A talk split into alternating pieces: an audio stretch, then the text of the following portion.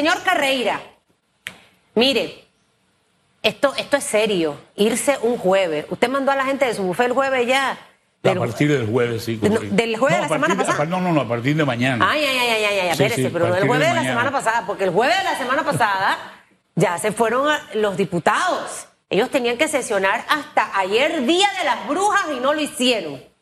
Ahora ya se fueron. En teoría, lo que establece el reglamento es que deben sesionar dentro de las comisiones hasta el 2 de enero. Es que las comisiones, las 15 comisiones son permanentes. Deben ser permanentes. Para ellos laborar en el Pleno Legislativo, el presidente durante este periodo debe llamar a sesiones extraordinarias. De lo contrario, los diputados regresarían a sesionar su San Elisa de Castillo a partir del 2 de enero, cuando se instala la segunda legislatura del cuarto periodo de sesiones ordinarias. Del 2023. Entonces, al final del camino, eh, el licenciado Carreira, alguien hablaba ayer aquí, creo que era el señor eh, eh, Abadía, de, del esfuerzo que hemos hecho todos los panameños en pandemia. Muchos trabajamos, no cobramos el 100% del salario. Algunos han tenido que dividir sus ingresos entre dos o tres trabajitos porque ya no, ya no tienen los ingresos de antes. la Asamblea nunca tuvo un recorte presupuestario, pero había supuestamente una, una medida de ahorro para todo el país. Y este tipo de mensajes eh, que al final, ¿sabe? La, gente no creo que esto lo celebre realmente. ¿Usted? Que aspira a ver si cambia la cosa en este país, ¿cómo lo, lo analiza, licenciado Carreira? Y gracias por estar con nosotros. Mira, yo creo que eso de dividir el periodo en cuatro meses de trabajo, estás trabajando las dos terceras partes del año y estás cobrando el 100% de tu salario.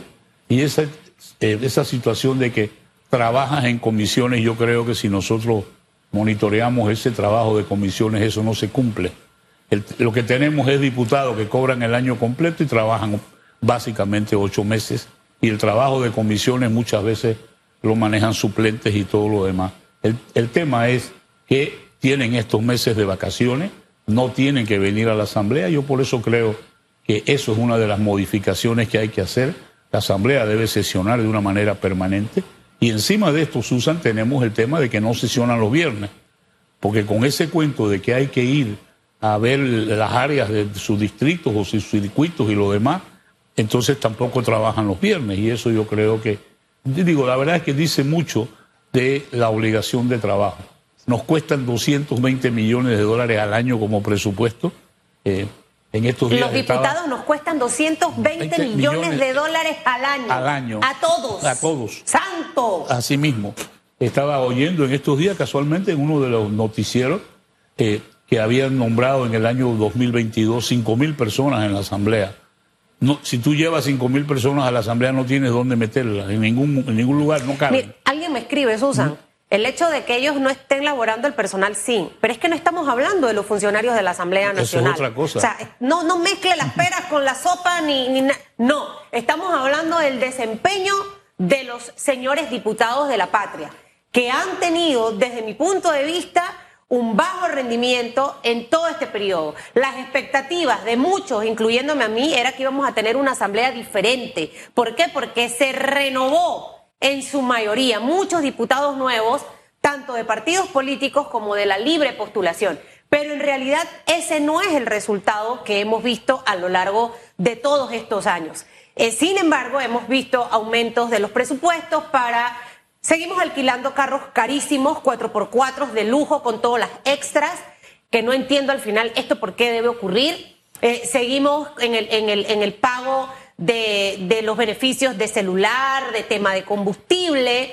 Entonces, exoneraciones. Eh, y las exoneraciones también. Pero al final del camino, si tuviésemos al menos buenos resultados, licenciado Carreira, pero no es lo que hemos visto. Y al final aquí meto a todos, tanto independientes como de partidos políticos, que, que diputados que ni van a sesionar, diputados que en su vida se han levantado para hablar en el periodo de incidencia diputados que no han presentado ninguna iniciativa legislativa, mientras que el resto de los panameños tenemos que trabajar. Yo creo que eh, eh, ojalá que vientos frescos entren y no por ser rumbo a las elecciones del 2024 y que el 2 de enero veamos un cambio realmente en la Asamblea Nacional de Diputados, no que un par sean los que funcionan.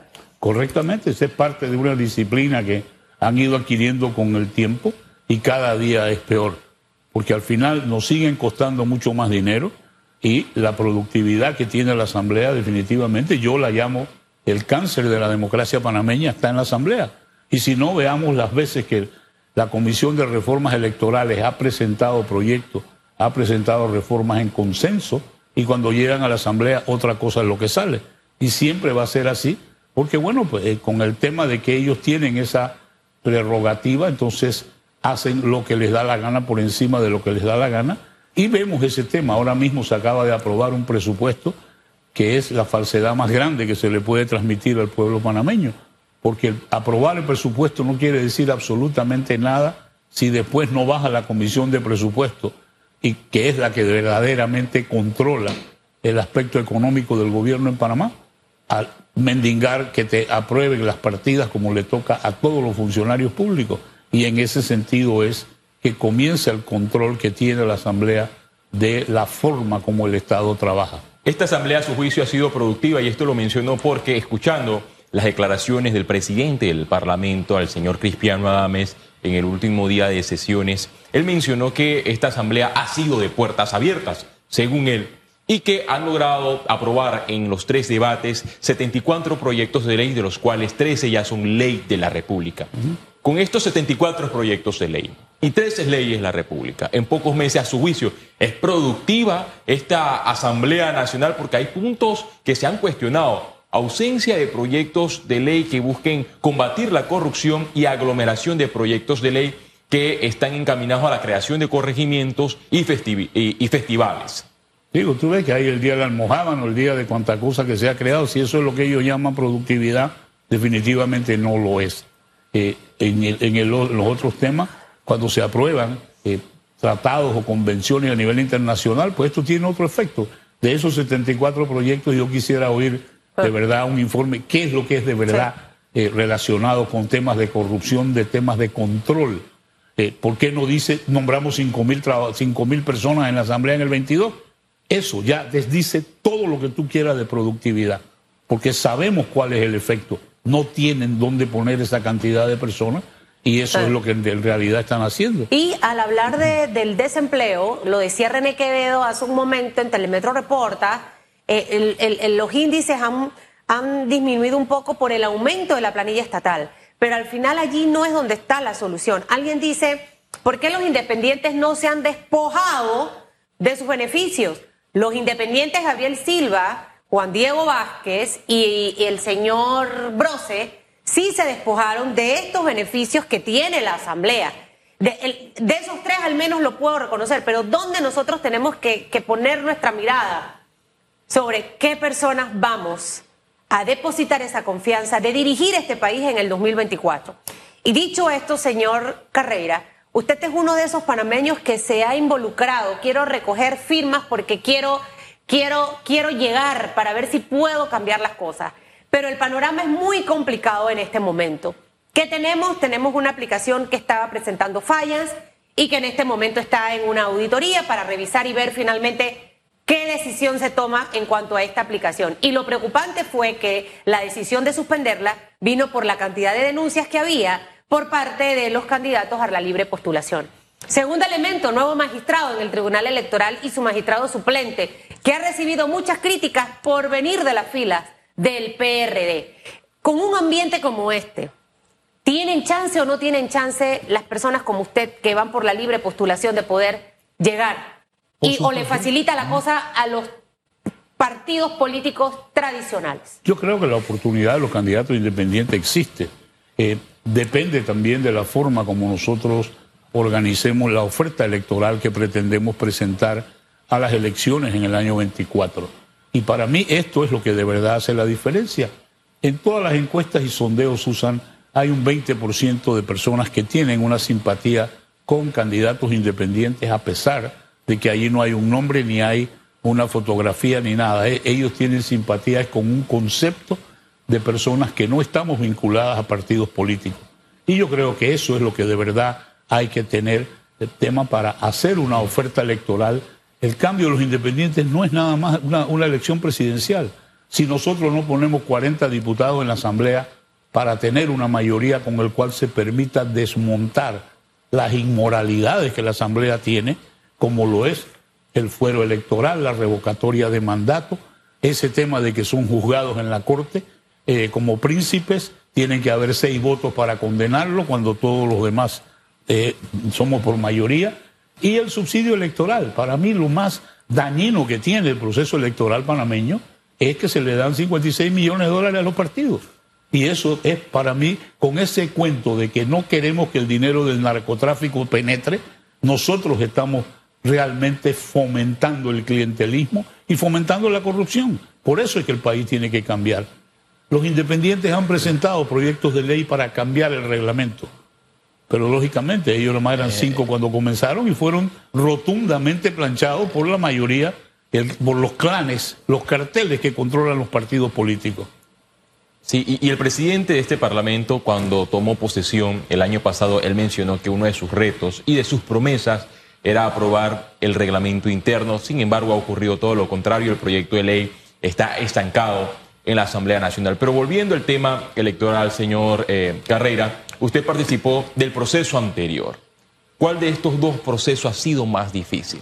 ¿Recolectar las firmas a través de los libros ahora con este escenario de recolección de firmas digitales? Mira, digital es mucho más, más complicado porque el app, vamos, cada, acuérdate, ahora hay diferentes plataformas. Vamos a hablar primero del app. El app no es amigable. El app lo hicieron complicado. Cada vez que tú vas a entrar al app, tú tienes que volver a poner tu código, volver a poner tu fotografía. No, no, te, no, se, no te permite guardar la información. Todos los apps que tú pongas en tu teléfono puedes guardar los códigos de acceso, puedes modificar los códigos de acceso. Por eso es que yo digo, los que hicieron esto, lo hicieron que no fuera amigable para el usuario. ¿A propósito? A propósito, por supuesto, sí. No hay ninguna cuestión en, crearle la base de la información para que tú guardes tus códigos. eso es el, primer tema. El segundo problema con el app. Mira, yo he dicho bajo juramento en la denuncia, y cuando hablamos de denuncia aquí, el único candidato que ha presentado una denuncia con prueba ha sido yo. Los otros es comunicados, Twitter, mensajes. Y usted fue el primero, eso hay que reconocerlo. Sí, por supuesto, porque nosotros comprobamos que habían delitos y por eso lo hicimos. ¿Qué pasó cuando con el tema del app? Yo entré cinco veces y tomé cinco fotografías y me permitió el acceso al programa. Dos fotografías a colores de un, de un, eh, de un padrón electoral y tres fotografías en blanco y negro. Una vez que eso se podía hacer, no quise terminar el proceso, pero luego de allí en adelante filmamos un video. ¿Qué ocurre ahora después que filmamos el video? El tribunal, en uno de los ejercicios más abusivos que va a conocer la historia panameña, le inhabilitó a uno de los candidatos que se llama Luis López y resulta que a él lo inhabilitaron sin siquiera notificarlo. Ahora tenemos una nueva versión de debido proceso aquí que es un abuso, Susan. Y esto mismo lo está haciendo no solamente la, Autoridad Marítima de Panamá, emiten una resolución, suspenden una nave. En Merca, Merca ahora es el último desastre, quitan los puestos simplemente con una resolución antes de notificarla. Y yo creo que estamos preparándonos porque Panamá está marchando a un totalitarismo. Nosotros nos estamos pareciendo a Venezuela en donde se emite una resolución e automáticamente queda de una vez la persona ejecutada, la resolución ejecutada, ni siquiera estaba notificado el candidato. Pero esta parece ser ahora la nueva fórmula. Vamos a ver ahora con los otros sistemas. El kiosco está trabajando bien. El único problema de los kioscos era que no habían suficiente. Claro. En estos días, casualmente. ¿Y es fácil llevar a la gente al kiosco? Bueno, no es fácil porque implica un costo. Claro. Eh, eh, llegas al tribunal electoral y tú sabes que el problema es el estacionamiento. Donde vayas, en el lugar que tú escojas no hay estacionamiento. Entonces, no es fácil hacer esto, pero llevas a la gente. Las videollamadas. el tema de las videollamadas es la demora. Un colega nuestro demoró 22 minutos y no le mandaron la confirmación. Señor eh, Carrera, hacemos una pausa porque a esta hora se reporta una noticia de última hora, se registra una fuerte explosión Susan Elizabeth Castillo, amigos que nos escuchan por RPC Radio en la calle 54 o barrio. Más de 15 personas extraoficialmente se conoce que están heridas producto de una explosión en, el edificio, en un edificio de calle 54 barrio. Los bomberos proceden a la clasificación de los heridos. Se procedió a desalojar a unos 300 inquilinos del edificio cercanos donde se reportó el siniestro. Si usted se encuentra en el lugar, tome vías alternas, es lo que ha recomendado el cuerpo del benemérito cuerpo de bomberos que se mantiene hasta el momento con unidades de emergencia atendiendo a las personas heridas con esta fuerte explosión que se registró hace escasos minutos en la calle 54 de Obarrio. Específicamente a las 7.31 minutos se da esta explosión. Las personas que estén por el área, tratar de evitar la calle 54 y esperemos eh, que la situación pueda ser controlada por las unidades del cuerpo de bomberos. También están apostados allí otros entes de seguridad para poder brindarle atención a todas las personas que pudieran haber resultado heridas de esta fuerte explosión, que hasta ahora se desconoce, es un edificio nuevo, es la información que se maneja hasta este momento, es una información que está en desarrollo, así que estaremos muy pendientes, Félix, de lo que ocurra más adelante para poder llevarle a usted de primera mano los detalles. Si usted se dirige hasta allá a tomar fotografía, deje eso, déjele esa información a los medios de comunicación y tome vías alternas. Seguimos acá con más entrevistas, señor Francisco Carrera, con relación a este proceso electoral. Ayer tuvimos aquí en esta mesa al señor Carlos Abadía. Él advirtió que existe una preocupación por un posible fraude electoral. Y él menciona esto, que es muy preocupante, en vista de las últimas designaciones en el Tribunal Electoral por parte de la Corte Suprema de Justicia, de dos ex militantes que llegan a la máxima corporación electoral. ¿Usted lo ve así? ¿O tiene otra opinión? Yo, yo no estoy aquí para defender a nadie, pero me llama mucho la atención que desde que el magistrado Márquez fue designado, después del gobierno del presidente Endara, que venía de partidos políticos y allí, una vez que vino la invasión y, y hubo el cambio de gobierno, se ha ido desarrollando un precedente que el partido del poder nombra personas que renuncian para ser magistrado. Eso viene desde allá. Y esto para mí se hace todavía más obvio porque en la elección del magistrado Junca yo no escuché ni al señor Blandón, ni al señor Quirós, ni al señor Melitón Arrocha, ni a Kathleen Levy en ningún momento objetar que el Partido Panameñista estuviera nombrando, estando en el poder, a un magistrado del Tribunal Electoral que era abogado de la bancada panameñista en la Asamblea. Nadie objetó eso. Y que también era panameñista. Y que también era panameñista. Entonces. Al igual que el panameñista Olmedo Arrocha, que fue designado en la Corte Suprema de Justicia. Digo, y esas cosas yo creo que los partidos han establecido esto ahora. Lógicamente, eh, eh, elegimos al partido gobernante, el PRD. El PRD está en el poder, tiene todo el derecho a nombrar a quien le dé la gana. Esto es una prerrogativa del presidente. Yo entiendo la situación, pero también les digo yo creo que para hablar del Tribunal Electoral, cuando hay un magistrado, un magistrado no hace absolutamente nada, necesitan dos por lo menos para que haya una sala de acuerdo, es un tribunal colegiado de tres magistrados, se requieren dos realmente para que cualquier acuerdo se adopte. Entonces, yo por eso no veo que eh, no haya autoridad moral quienes han nombrado miembros de sus partidos para criticar que lo haga otro partido en el poder. Y va a seguir dándose mientras no hagamos las modificaciones que tenemos que trabajar en nuestra constitución. Por supuesto. Cuando termine este periodo y el próximo presidente que entra en el 2024, le va a tocar también en su momento, quizás, bueno, hay que sacar la cuenta de los magistrados Junca y del, y de, y del magistrado...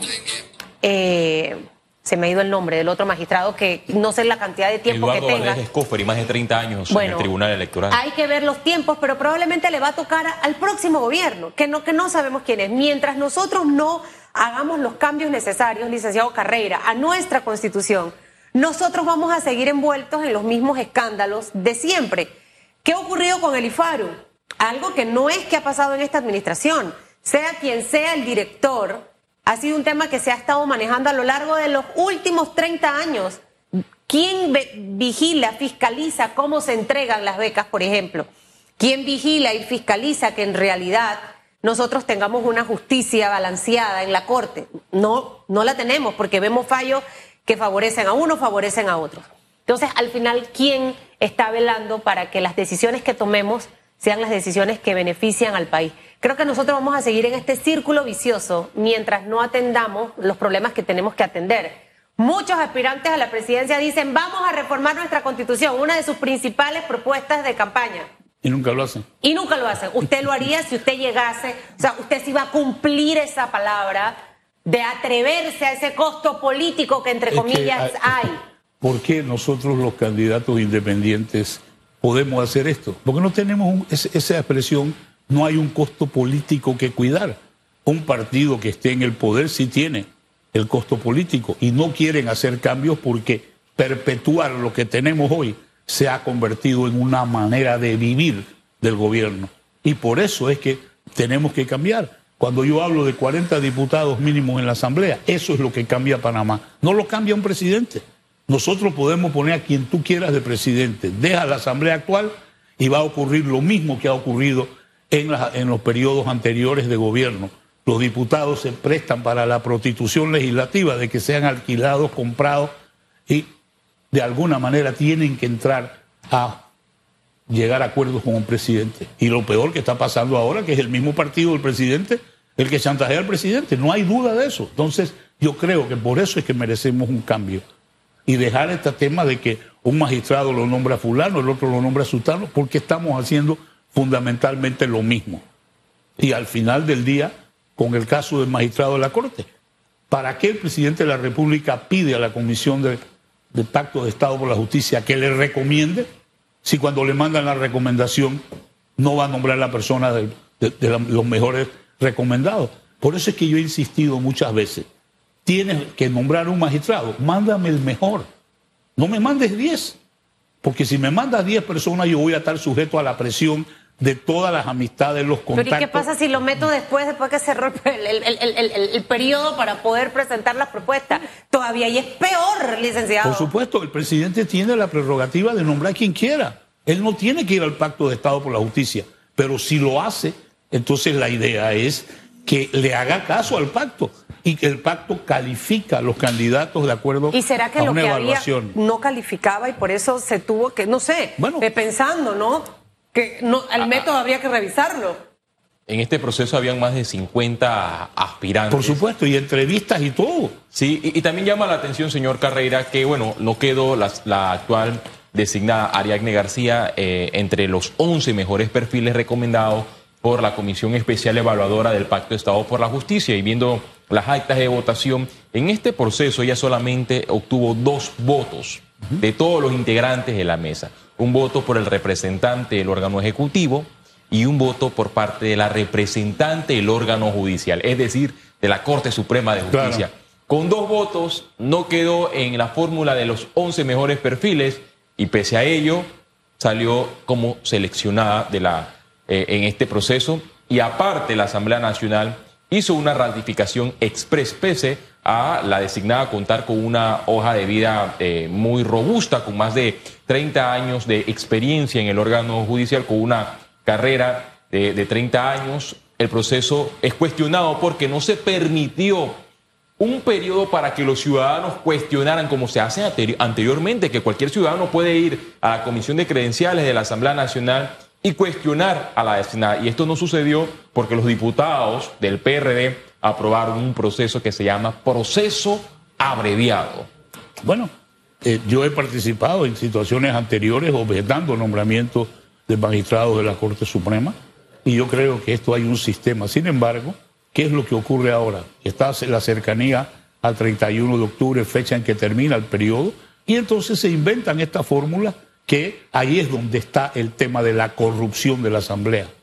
¿Por qué hace dos años, cuando se presentaron eh, otros, otros candidatos, sí se hizo un proceso completo y anteriormente también se había hecho un proceso completo con audiencias y todo lo demás.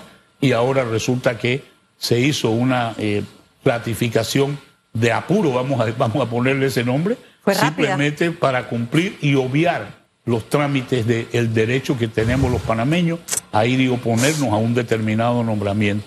Simple y sencillamente se ignoró la recomendación del pacto. Esto no es nada nuevo en este gobierno. El presidente Varela lo hizo igual. Le mandaron 15 nombres y él escogió no, ninguno de los diez primeros. Pero no hagamos eso ya, porque siento que es como una burla y un irrespeto a un país que está pendiente de eso. La gente está siguiendo las transmisiones, las entrevistas, las presentaciones que se hacen. Entonces, al final, eh, ¿para qué hacer todo este show mediático si voy a tomar la decisión que yo quiera? Y si, y si quizás es porque yo creo mucho en que las cosas hay que comunicarlas.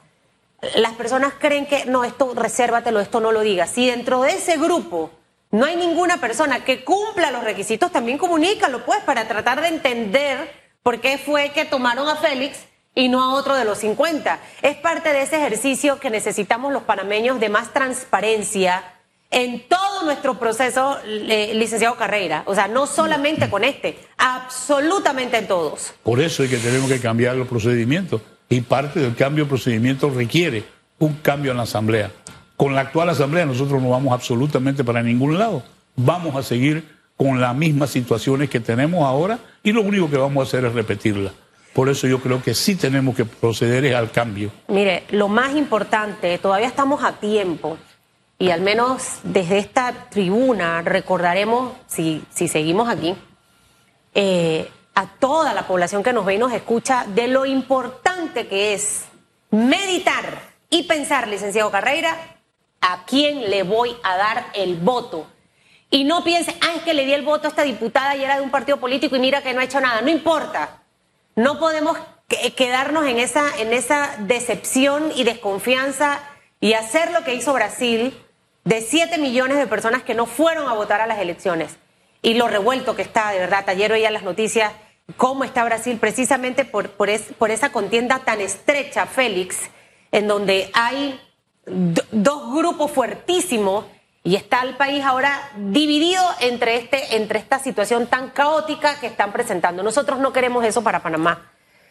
Tenemos que aspirar a tener a los mejores hombres y mujeres en la Asamblea, en las juntas comunales, en las alcaldías y por supuesto en la presidencia de la República. Alguien que llegue a gerenciar de una manera transparente, sin necesidad de responder a nadie ni a nada para que nuestro señor Celestino de Chutupu esté contento, porque ese hombre viene de allá de San Blas y así como él hay un montón de gente que está con esa esperanza de que vienen mejores días. Licenciado Carreira, que disfrute de estos días. Muchas gracias.